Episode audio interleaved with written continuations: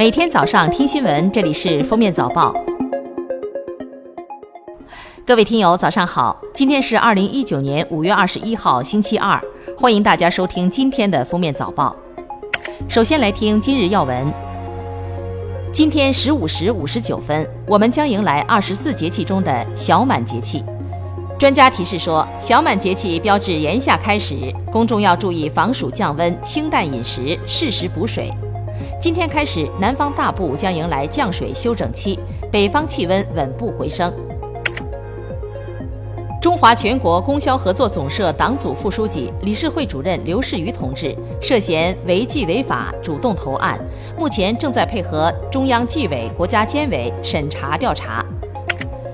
针对近期九五号码和移动转售业务幺七零幺七幺等号段拨打骚扰电话严重扰民，群众举报投诉居高不下等突出问题，工业和信息化部信息通信管理局日前分别集中约谈了二十家呼叫中心企业和十家移动转售企业。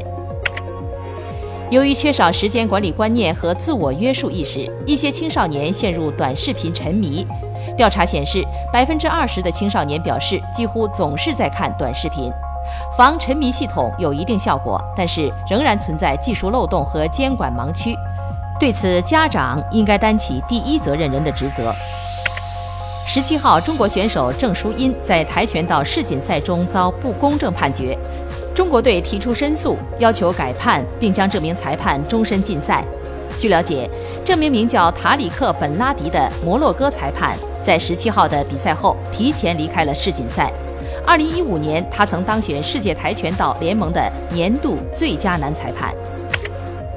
下面是热点事件：今年以来，苹果价格一直处于高位。过了五一之后，价格几乎是一天一变。消费者表示，以前买苹果要问十块钱几斤，现在却是十几块钱一斤。业内人士分析，二零一九年新一季苹果已经坐果结束。在去年冻害大幅减产的背景下，今年的苹果产量还处于恢复期，这也是期货价格上涨的一个原因。针对近日媒体报道称，一名律师到南宁市青秀山风景区公安分局办案的时候，被要求购买门票才能入园一事，该局发布情况说明称，群众来办事前可拨打分局的办公电话，确认事由以后，可免票进入景区办理业务。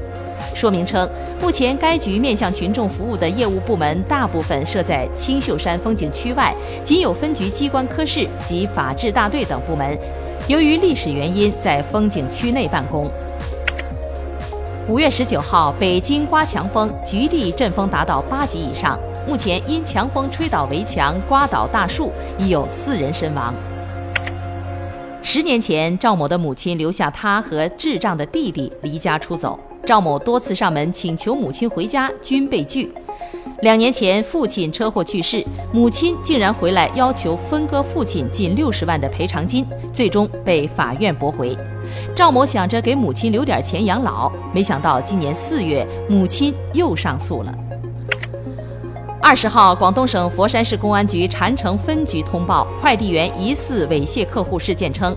公安机关第一时间受理并开展调查，于五月二十号早上锁定嫌疑男子黄某的落脚点，将其抓获。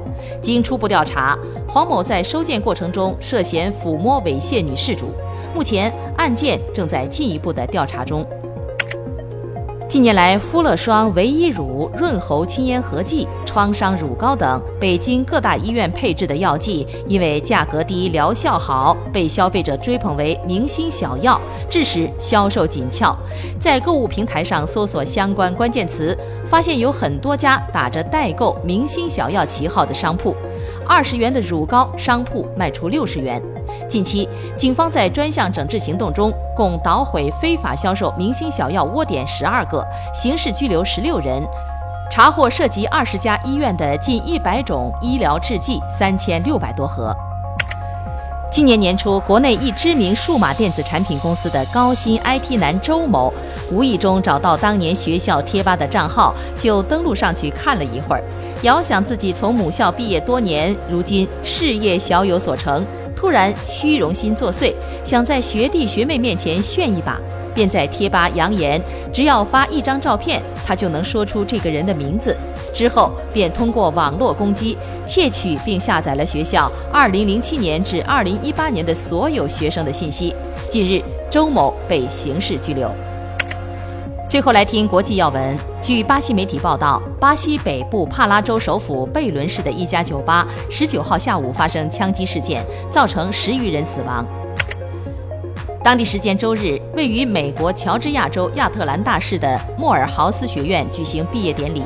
在典礼上，亿万富翁投资人罗伯特·史密斯表示，将为本届全部三百九十六名毕业生还清他们的学生贷款，总计四千万美元。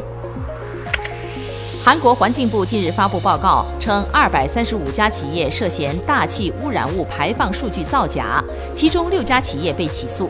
韩国化工三巨头 LG 化学、韩城化工、乐天化工均在列。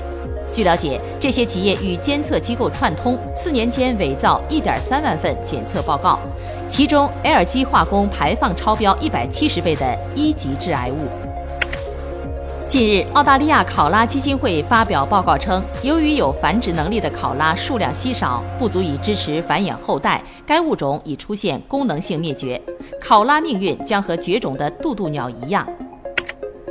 当地时间五月十九号中午，埃及一辆旅游大巴遭遇路边炸弹袭击，已造成多名外籍游客及埃及人受伤，暂无中国游客伤亡。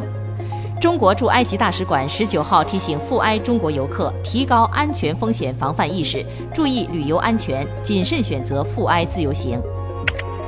据外媒报道，都说女性高龄怀孕有风险，那高龄男性有没有生育风险呢？根据最近发表的医学杂志《更年期》上的一份研究报告，父亲年龄和婴儿健康风险之间存在联系。感谢收听今天的封面早报，明天再见。本节目由喜马拉雅和封面新闻联合播出。